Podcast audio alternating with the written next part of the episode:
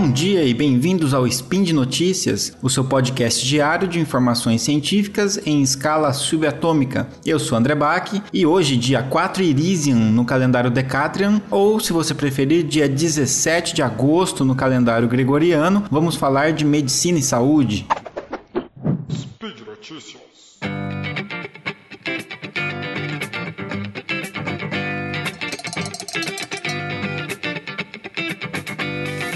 Bom, faz um certo tempo que eu não falo por aqui sobre como que os medicamentos funcionam e hoje eu resolvi trazer um tema que é bastante popular. Você já ouviu falar de medicamentos que afinam o sangue? Esse afina entre aspas. Em geral, a gente usa esse termo popular para se referir, por exemplo, ao AS, o ácido acetil salicílico, ou aos anticoagulantes, como por exemplo a varfarina. Esse termo popular de afinar o sangue ou deixar o sangue mais fino, ele deriva de uma observação de que alguns medicamentos eles têm a capacidade de reduzir a probabilidade de formar trombos né? O que é um trombo? É quando o sangue ele vai se coagulando dentro do vaso, né? Quando o sangue ele vai ficando num formato mais sólido, entupindo esse vaso, né? Então o sangue ele flui com mais facilidade e com menos risco de entupimento se você deixar esse sangue entre aspas mais fino, né? Então, por exemplo, quando esse vaso entope por causa de um trombo, a gente acaba tendo um caso de trombose. Mas não é exatamente um afinamento do sangue, né? Esse é um termo popular. Os nossos vasos sanguíneos, eles funcionam como se fossem canos que transportam o sangue. Então é um encanamento, só que em vez de água tem sangue. Mas se um cano furar na sua casa, por exemplo, o que você geralmente vai fazer? Você vai fechar o registro para parar o vazamento e aí você vai fazer a manutenção ou vai trocar esse cano e depois você vai abrir o registro e a água vai voltar a fluir normalmente no seu encanamento consertado. Mas o nosso organismo a gente não tem como fechar o registro. Se a gente fechar o registro, a gente vai parar de circular o sangue e aí o sangue não vai chegar nos órgãos onde ele precisa chegar e isso vai trazer diversas consequências como a falta de oxigenação dos tecidos,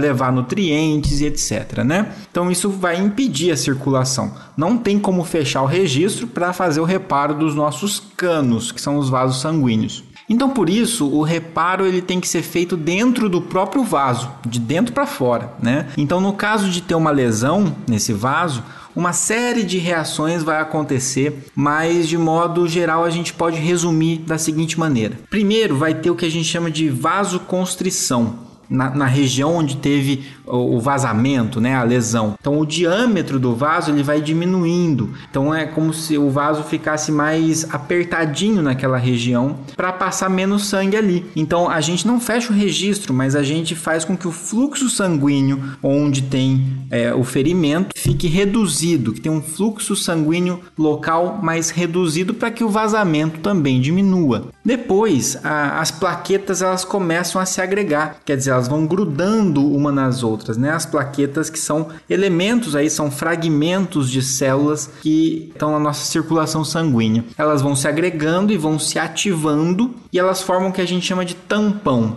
Né? Então é como se esse amontoado de plaquetas formasse uma massinha e essa massinha tapasse o buraco do cano de dentro para fora. Só que ele é um remendo meio frouxo, é um remendo que pode a qualquer momento se soltar. Então, para reforçar esse remendo, a gente adiciona uma rede de fibrina. É como se colocasse uma rede reforçando esse remendo, né? Que é montado graças à ativação de fatores de coagulação. A gente tem uma cascata de ativação de fatores de coagulação que vão ativar essa fibrina e fazer ela polimerizar, fazer uma rede que vai reforçar esse tampão. Então, esse remendo reforçado a massinha das plaquetas junto com a fibrina, é o que a gente chama de trombo ou de coágulo. Em geral, a gente chama de trombo se isso está dentro do nosso organismo e coágulo se isso está lá no tubinho de ensaio. Como o vazamento agora foi controlado, porque eu tenho esse reforço, esse remendo ali, é possível que o vaso possa então se regenerar, que as células voltem a crescer e refaça né, aquele, aquele furo, digamos assim. E após isso, o trombo não pode ficar ali, ele precisa ser dissolvido. Então ele precisa ser, esse remendo tem que ser removido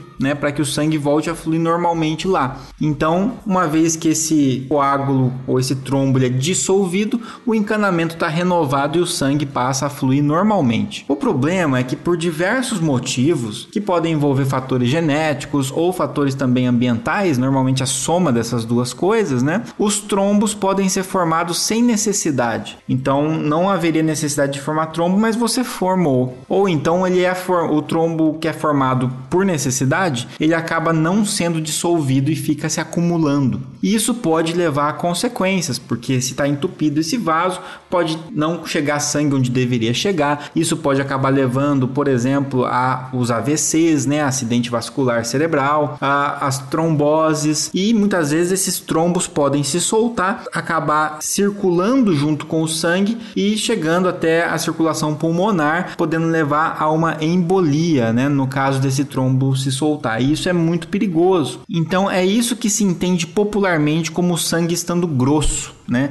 Não é que o sangue está grosso, mas existe um trombo ali, né? Então, para controlar esse quadro, para afinar esse sangue, entre aspas, se usam dois tipos de medicamentos. Os medicamentos que impedem aquelas plaquetas de se agregarem, impede a formar aquela massinha inicial que a gente falou. Então, como os antiplaquetários, como por exemplo, o ácido acetil salicílico na sua dose infantil, o AS infantil. E também os anticoagulantes, que vão com a varfarina ou heparina também, que vão impedir a ativação correta daquela cascata de coagulação e vai impedir a formação daquela rede de fibrina que iria reforçar o coágulo. Os antiagregantes plaquetários, então, eles impedem que as plaquetas se agreguem, se juntem e impede a formação do remendo inicial. Já os anticoagulantes vão impedir a formação da rede de fibrina. E assim você reduz a formação de trombos, né? Como as plaquetas elas vão agregar menos ou elas não vão ser reforçadas por essa rede de fibrina, o paciente tem também maior risco de sangramento. Então, é mais comum que pacientes que usem esses medicamentos, quando sofrem algum tipo de lesão, o sangue começa a fluir mais, a pessoa acaba sangrando por mais tempo. E é essa percepção que ele vai acabar falando para o seu médico, né? Doutor, esse sangue está fino demais, né? Mas não é a viscosidade do sangue que está alterada, né? Não está ficando fino ou grosso, mas sim ele está tendo maior ou menor capacidade em formar trombo, né? É isso, então agora você entendeu como é que funcionam os anticoagulantes e os antiagregantes plaquetários e como funciona de modo geral o que a gente chama de hemostasia, que é esse mecanismo complexo que faz com que o sangue permaneça dentro dos vasos, mas que ele permaneça fluindo naturalmente e que não fique entupindo, né, esses vasos, falando de uma maneira coloquial.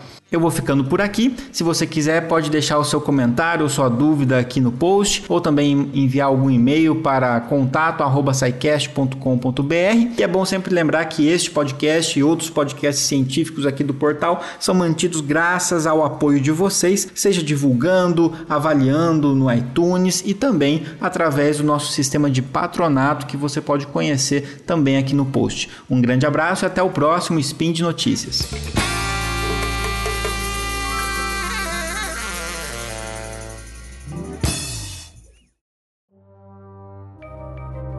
Este programa foi produzido por Mentes Deviantes. deviante.com.br.